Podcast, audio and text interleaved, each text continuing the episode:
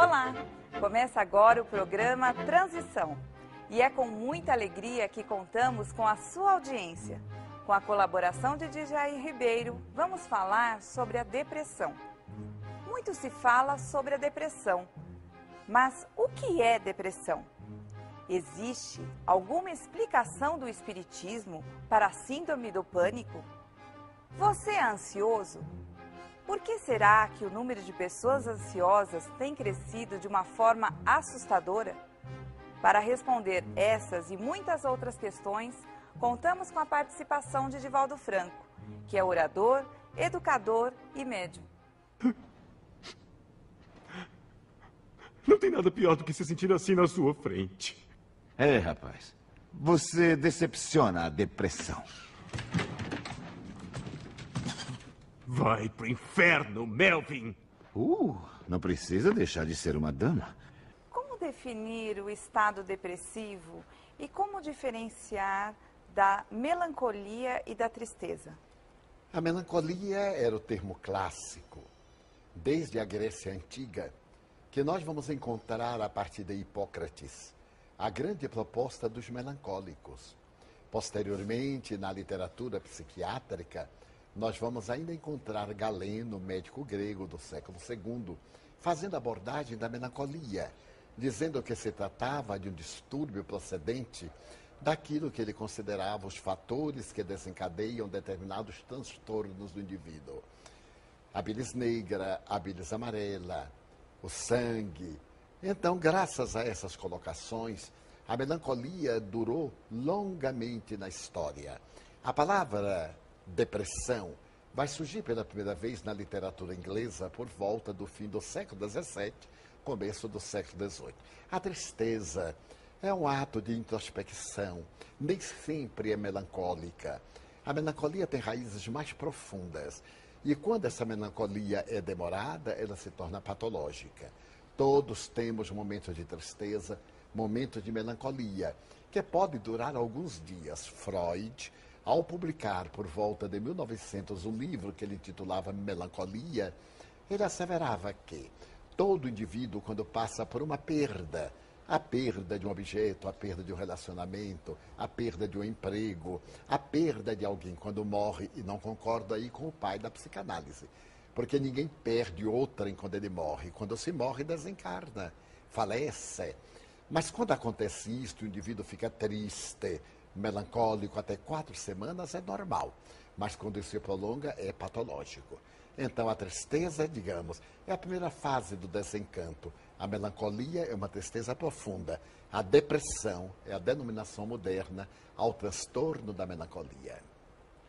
As estatísticas não são muito precisas, mas estima-se que entre 15 a 25% da população mundial sofrem de algum dos transtornos emocionais, tais como a depressão crônica, como você mencionou, ou o distúrbio afetivo bipolar, ou ainda o transtorno obsessivo compulsivo e até mesmo a síndrome do pânico. Quais as razões que levam a essa verdadeira epidemia observada nos dias atuais? Teria origem no comportamento atual da sociedade ou existem causas mais profundas por trás dessas, dessa verdadeira epidemia? Do ponto de vista espírita, Todos esses fenômenos são do espírito. Doente é o espírito. Aliás, a Organização Mundial de Saúde assevera que não existem doenças, há doentes. Quando o indivíduo tem débitos perante a consciência cósmica, quando ele é um enfermo espiritualmente, ele como que tem condições de captar essas ondas de perturbação, de desajuste, estes conflitos que vêm como arquétipos ancestrais dos seus desaires, das suas aflições. Desta maneira, a melancolia e a depressão, os distúrbios do pânico e outros transtornos muito graves, todos eles estão íncitos no espírito devedor. Existem, no entanto, fatores endógenos, a hereditariedade. Assevera-se que todo aquele que descende de um depressivo tem 30% de probabilidades de ser depressivo também. Mas se ele descende de um casal de depressivos, essa probabilidade sobe a 70%. As enfermidades infecto-contagiosas, as sequelas das enfermidades infecto-contagiosas levam ao estado depressivo, ao transtorno obsessivo-compulsivo, ao distúrbio do pânico e etc. Existem também os fatores de natureza exógena, aqueles externos, os relacionamentos psicossociais, os fenômenos socioeconômicos, as induções dos relacionamentos humanos, todos eles contribuem de alguma forma para a instalação desses transtornos de conduta.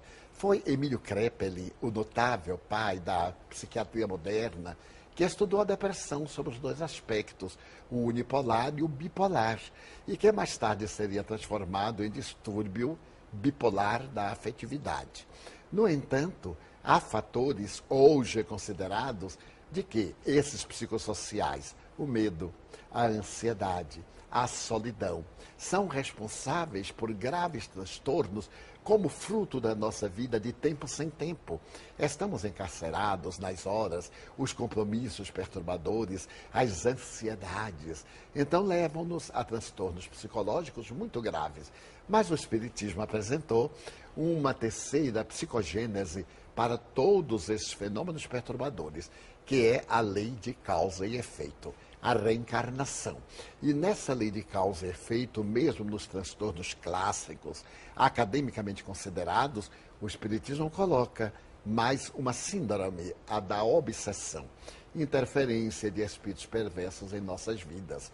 Os gregos já asseveravam que os deuses nos podem castigar. E asseveravam também que Platão e Sócrates periodicamente entravam em melancolia e naqueles estados eram inspirados pelos deuses. Duas vertentes, a melancolia punitiva e a melancolia inspiradora. No entanto, vivemos hoje, como escreve muito bem um autor americano de nome Solomon, no livro notável O Diabo do Meio-Dia, que a depressão toma conta do mundo. Na sociedade americana do norte, 50 milhões de indivíduos são depressivos crônicos. 50 milhões de indivíduos estão em estado depressivo alternativos com recidivas. E depois do atentado de 2001, teremos um número muito maior. No Brasil, cujas estatísticas não são muito divulgadas, a depressão hoje, a melancolia, alcançam números surpreendentes. Você citou a ansiedade e o número de pessoas ansiosas tem crescido assustadoramente. Pelo que você explicou, existe uma razão espiritual para isso? Sem dúvida. A ansiedade é um fenômeno natural. Quando nós esperamos por alguém, quando aguardamos uma notícia, quando estamos na expectativa de um acontecimento. Até eu me lembro do Pequeno Príncipe. Se tu dizes que vens às quatro, desde as duas eu te espero. Essa ansiedade é normal. Mas quando essa ansiedade nos leva a batimentos cardíacos acelerados, a sudorese abundante, ao estado de expectação e de transtorno, ela já é patológica. Dessa forma, essa ansiedade dos dias modernos, pela insatisfação, pela dificuldade no trânsito, pela ausência de relacionamentos saudáveis, ela nos leva a uma situação deplorável.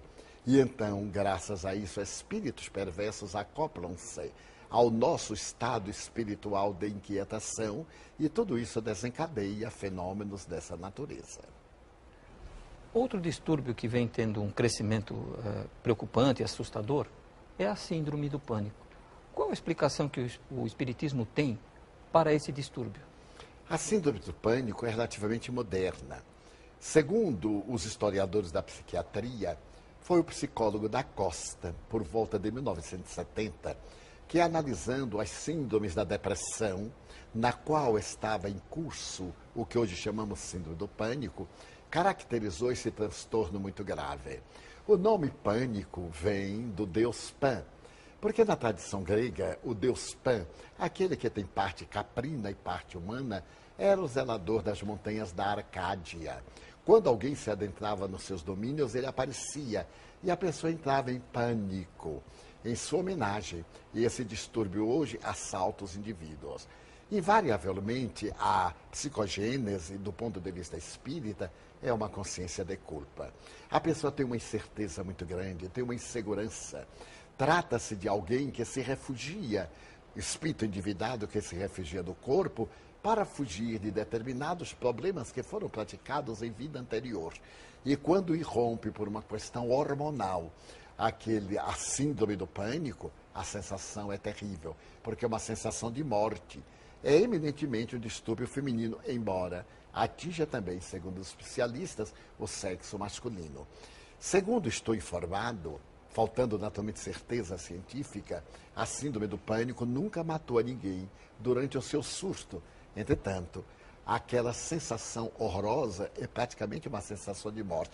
Que fazer? Orar ter a certeza de que ela é de breve curso, procurar respirar profundamente, acalmar-se, vincular-se a Deus, rogar a proteção dos espíritos nobres e lentamente vem uma descarga de adrenalina das glândulas suprarrenais e o indivíduo refaz-se e passa aquele período mais doloroso, fazendo simultaneamente a terapêutica através de um psiquiatra. E de acordo com a psicogênese, com psicólogo ou psicanalista. Mas eu sugeriria pessoalmente que a pessoa procurasse também as terapêuticas espíritas, a psicoterapia da boa palavra, as reuniões doutrinárias, o conhecimento de si mesmo, o autoconhecimento, os passes, a terapêutica dos passes, a bioenergia, a água magnetizada e, por extensão, o socorro que os bons espíritos propiciam através das reuniões mediúnicas de desobsessão, que dispensam a presença dos pacientes. Vamos assistir a um trecho do filme Melhor é Impossível, em que o personagem sofre de transtorno obsessivo compulsivo, o toque. A pior calçada em Nova York. E vieram parar aqui. Ah. Oi? Ajude-me! Se quiser me ver, não faça isso. Pode marcar uma hora. Doutor Green, como pode diagnosticar alguém com síndrome de obsessão compulsiva e depois agir como se eu adorasse ser doido varrido? Eu não vou discutir com você. Você tem que Você sair. disse que podia me ajudar. Que papo foi aquele? Uma piada? Eu só posso ajudá-lo se você resolver vir com regularidade. Você mudou toda a consultas. sala. Faz dois anos. Eu também deixei minha barba crescer, mas você não está interessado nas minhas mudanças, então... Ah, te- eu não estou com muito tempo livre. Eu tenho que ir ao meu restaurante no horário certo. O transtorno obsessivo compulsivo faz a pessoa se comportar de uma forma estranha, como nós vimos no filme. Isso decorre da existência atual da pessoa ou vem de reencarnações anteriores? Poderemos afirmar que tanto pode resultar de transtornos da afetividade na infância, insegurança, uma mãe castradora, uma supermãe, um pai negligente, gera no indivíduo aquele tormento da repetição. Mas pode também ter uma origem anterior, porque todos os nossos padecimentos atuais têm uma causa. E Allan Kardec é muito claro no Evangelho segundo o Espiritismo. Quando esta causa não é atual, ela é anterior, ela vem de uma outra existência. Normalmente o toque é um transtorno muito grave, porque afeta o sistema nervoso central. E a pessoa, dentro desse transtorno quase psicótico, desgasta-se innecessariamente, exigindo terapia especializada. Também recomendo, ao lado da terapia médica, psiquiátrica, a assistência espiritual, o trabalho de autoiluminação, a meditação, a prece, a construção interior de novos hábitos para poder libertar-se desse condicionamento repetitivo e perturbador. Divaldo, a medicina clássica nos apresenta eh, duas correntes distintas para obter a solução ou o tratamento, melhor dizendo, para a, a, essas síndromes e distúrbios. A primeira dela, defendida pelos psiquiatras, se refere à reposição dos neurotransmissores, cuja ausência no corpo são os, é, é o que provoca esse tipo de distúrbio. Já a corrente dos psicólogos e psicanalistas, por sua vez, diz que não. A pessoa precisaria de uma introspecção e buscar dentro dela a força para sobrepor-se a essas síndromes e distúrbios. E o Espiritismo o que nos diz? É possível a cura desses distúrbios e síndromes? De que forma que podemos encontrar a cura dessas, desses distúrbios? Recorrendo-se à terapêutica psiquiátrica. Acredito pessoalmente que a problemática dos neurotransmissores responde perfeitamente por esses transtornos e outros tantos. É claro que, para que ocorra isto, há fatores genéticos, há fatores endógenos, há fatores, portanto, que a psicologia pode contribuir de maneira eficaz. O psicoterapeuta pode ajudar o paciente a encontrar aquele fator que lhe desencadeou esse transtorno de graves consequências. Mas para que se refaçam os neurotransmissores, estou de pleno acordo com a psiquiatria clássica, quando propõe os medicamentos hábeis para poderem contribuir com essas neurocomunicações. Mas o Espiritismo tem para dar o quê? E esse mesmo trabalho que o psicoterapeuta oferece, dentro das técnicas modernas da sua doutrina.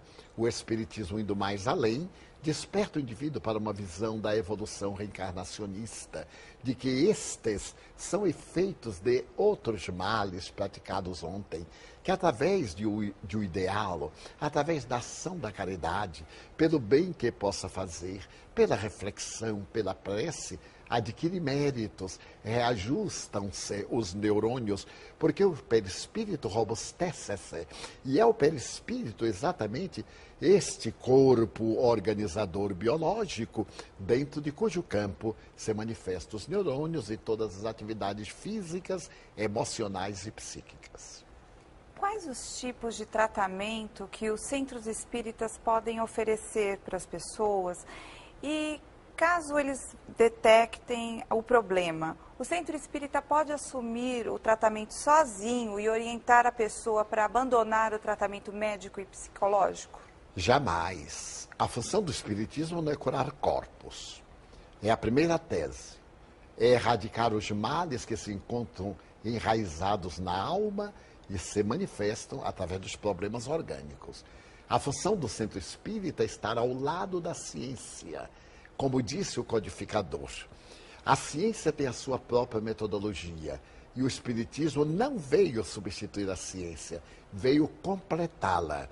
Vai além daquelas conclusões da ciência que estuda os efeitos e o Espiritismo remonta à causa. Se em algum lugar médiums ou instituições recomendarem o abandono da terapia médica, abandone esse lugar que deu essa proposta porque é uma proposta que vai contra as diretrizes básicas da doutrina espírita. Todo centro espírita deve ter um atendimento fraternal, para que a pessoa apresente os seus problemas, um diálogo afetivo em que se intercambiam ideias. E o atendente fraterno é o companheiro que esclarece. Logo depois, de acordo com a problemática do paciente, ele encaminha para os diversos setores onde as nossas terapêuticas todas elas energéticas, baseadas no Evangelho de Jesus, irão auxiliá-lo a fazer o autotratamento, o autodescobrimento, autorrealizar-se terapeuticamente, sem abandonar o concurso precioso da ciência acadêmica. As pessoas que sofrem de transtorno, esses transtornos psiquiátricos dos quais nós estamos falando, é possível que esses transtornos tenham origem na atuação de um espírito infeliz, que o espiritismo identifica como obsessor e que algumas religiões chamam eh, de encosto. Se isso é possível, Divaldo, como identificar que isso está ocorrendo? O claro escuro entre uma problemática de ordem psicológica e psiquiátrica e uma obsessiva é muito sutil. Não há uma fronteira que possa estabelecer aqui começa o fenômeno obsessivo ou aqui tem início o fenômeno psicológico ou psiquiátrico.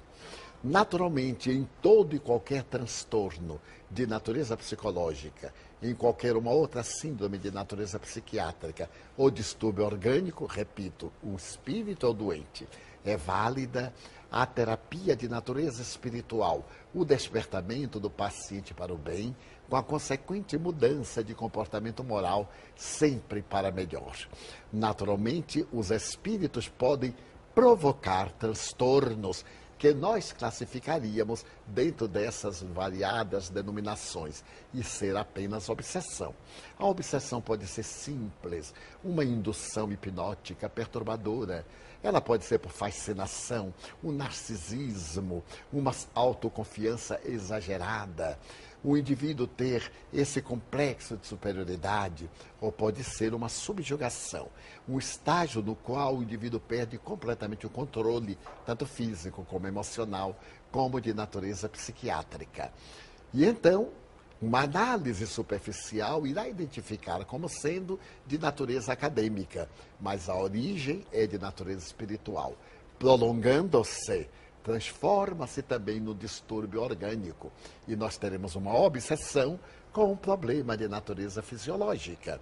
Outras vezes, o fenômeno é fisiológico e atinge determinado nível em que espíritos perturbadores ampliam e pioram o quadro. Por isso que a terapêutica deve firmar-se dentro dos cânones acadêmicos, simultaneamente, das propostas espíritas para tornar saudável o espírito e, por extensão, afastar as entidades perniciosas através de uma psicoterapia que nós denominamos vulgarmente como doutrinação.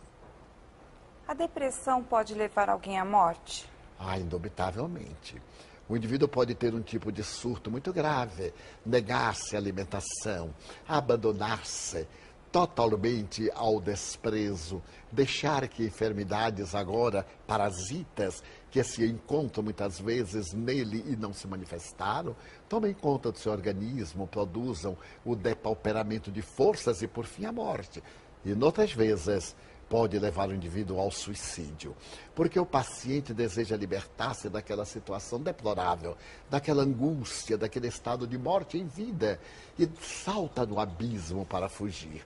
Noutras vezes, ele é inspirado a tomar essa atitude pelos seus inimigos que desejam desforço, levando ao suicídio, graças à obsessão. Gostaríamos de pedir um exemplo sobre o que o comportamento, a atitude de uma criatura que passa por um transtorno é, psiquiátrico desse porte pode ter para modificar o quadro. Eu me lembrei de uma história que você contou há algum tempo sobre uma senhora que ficou conhecida como a Dama das Violetas, se eu não me engano. Você poderia compartilhar isso conosco e com os ouvintes, a título de uma grande exemplificação?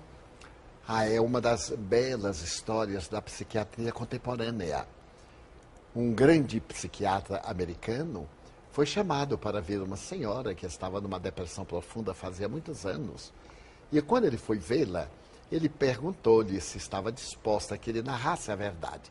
Ele ia dizer-lhe qual era a problemática que ela possuía, o drama que ele era um psiquiatra, e que se ela estava disposta a receber a colaboração dele. A senhora, em depressão muito profunda, aqueceu. Ele então pediu licença para percorrer a casa. A casa era pintada em tons grises, era tudo muito depressivo, mas quando ele chegou numa varanda, ele percebeu que ela cultivava violetas. Então ele percebeu que ali estava um fator que poderia despertar nela sentimentos positivos e terapêuticos. Ele, retornando, disse: Ele notei que a senhora gosta de violetas. Ela disse: Ah, são a minha paixão. Ele conversou longamente e, como terapêutico, ele recomendou à família que mandasse para ela convites de casamento, de aniversário. Ele tinha notado que estavam lá os envelopes sem ela abrir. Mas antes de sair, ele disse: Bom, já que a senhora gosta tanto de violetas, aqui estão cartões de convites para aniversários, para batizados. Por que, que a senhora não manda um vaso de violeta, um presente? Ela disse: Mas, doutor, não custa nada a senhora. Já que a senhora é colecionadora, mande. É uma forma de homenagear as pessoas. Ela aceitou. E a partir daí ela começou a receber muitos convites e naturalmente mandava os vasos de violeta até que eles terminaram. Ela sentiu-se agora inclinada a ir a uma casa de plantas, comprar outras tantas, e assim ela foi saindo lentamente da depressão, motivada pelo hábito de distribuir violetas. E como resultado, quando ela desencarnou, a cidade que morava sentiu muita falta da dama das violetas. Muito se fala no tratamento da depressão, mas como nós podemos evitar chegar a esse quadro? Às vezes é difícil. Porque o indivíduo é fragilizado. Com essas circunstâncias externas do medo, da ansiedade, da solidão, do desamor, o indivíduo fica fragilizado. E quando ocorre algo que o abala profundamente, ele foge para dentro e perde o interesse pelos valores da vida. Então, uma psicoterapia preventiva seria a busca da prece, tornar-se útil, procurar fazer o bem ao próximo, porque com isso fortalece-se.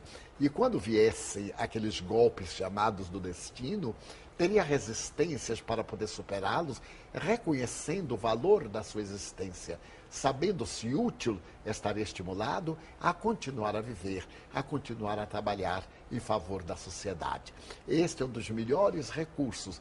Não aceitar o mal, procurar sempre cultivar o ideal de viver, a alegria de viver. A vida é uma benção. O Espírito Joana de Ângeles sugeriu-me oportunamente cinco itens para a felicidade. O primeiro item, diz ela, a vida é bela. Ora bem, se nós olharmos realmente, a vida é bela. O segundo item é eu nasci para amar. A maioria das pessoas sempre acha que nasceu para ser amado. O terceiro item é eu nasci para servir. Se nós nos dedicarmos a servir, nossa vida adquire significado. O quarto item é o mal que me fazem, não me faz mal. O mal que me faz mal é o mal que eu faço, porque me torno um homem mau. E o quinto item, há sol dentro de mim. Quando o sol brilha dentro de mim, alegria, o objetivo essencial da vida, nunca há sombras. É como a lâmpada, a claridade vem de dentro para fora. Se eu carrego uma lâmpada na mão, ela projeta sombra. Mas se há um sol dentro de mim, há alegria, há vida, não há depressão. Sem sombra de dúvida, os possuidores desses transtornos psiquiátricos são grandes sofredores. Mas, além deles, seus familiares, como pais, mães, esposo ou filhos, também sofrem. Ivaldo, o que você poderia deixar de mensagem a estes familiares para auxiliá-los e consolá-los? Que amem os seus pacientes. Toda vez que num grupo familiar acontece algo perturbador, todo o grupo está em curso no mesmo débito. Não somos viajantes solitários. Somos grupos espirituais que constituímos famílias biológicas ou famílias espirituais. Quando nós temos em casa um paciente com transtorno dessa natureza, somos afetados inevitavelmente. Ao invés da irritação, da exigência para que ele reaja, ele não pode reagir. Porque ele tem falta de serotonina, noradrenalina, dopamina. E isso produz um estado de morte interior, entre aspas. Mas que nós lhe demos segurança, simpatia, afetividade, que o estimulemos à terapêutica que insistamos, mesmo que ele se negue, que procuremos levar ao especialista para que ele possa sair desse estado crepuscular. Mas não nos deixemos dominar pela revolta ou pela amargura para não assimilar essa energia deletéria, considerando que este ser, esta ave ferida, está junto ao nosso coração, porque nós fazemos parte do grupo que um dia feriu também alguém.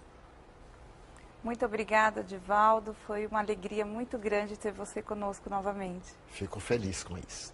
Obrigada, Jair. Eu que agradeço. Muito obrigado mais uma vez, Divaldo. Muito obrigado. O programa Transição chega ao final. Hoje nós falamos sobre a depressão. Na próxima edição tem muito mais para você. Até lá. Até lá e uma vez mais, muito obrigado pelo seu carinho e pela sua audiência.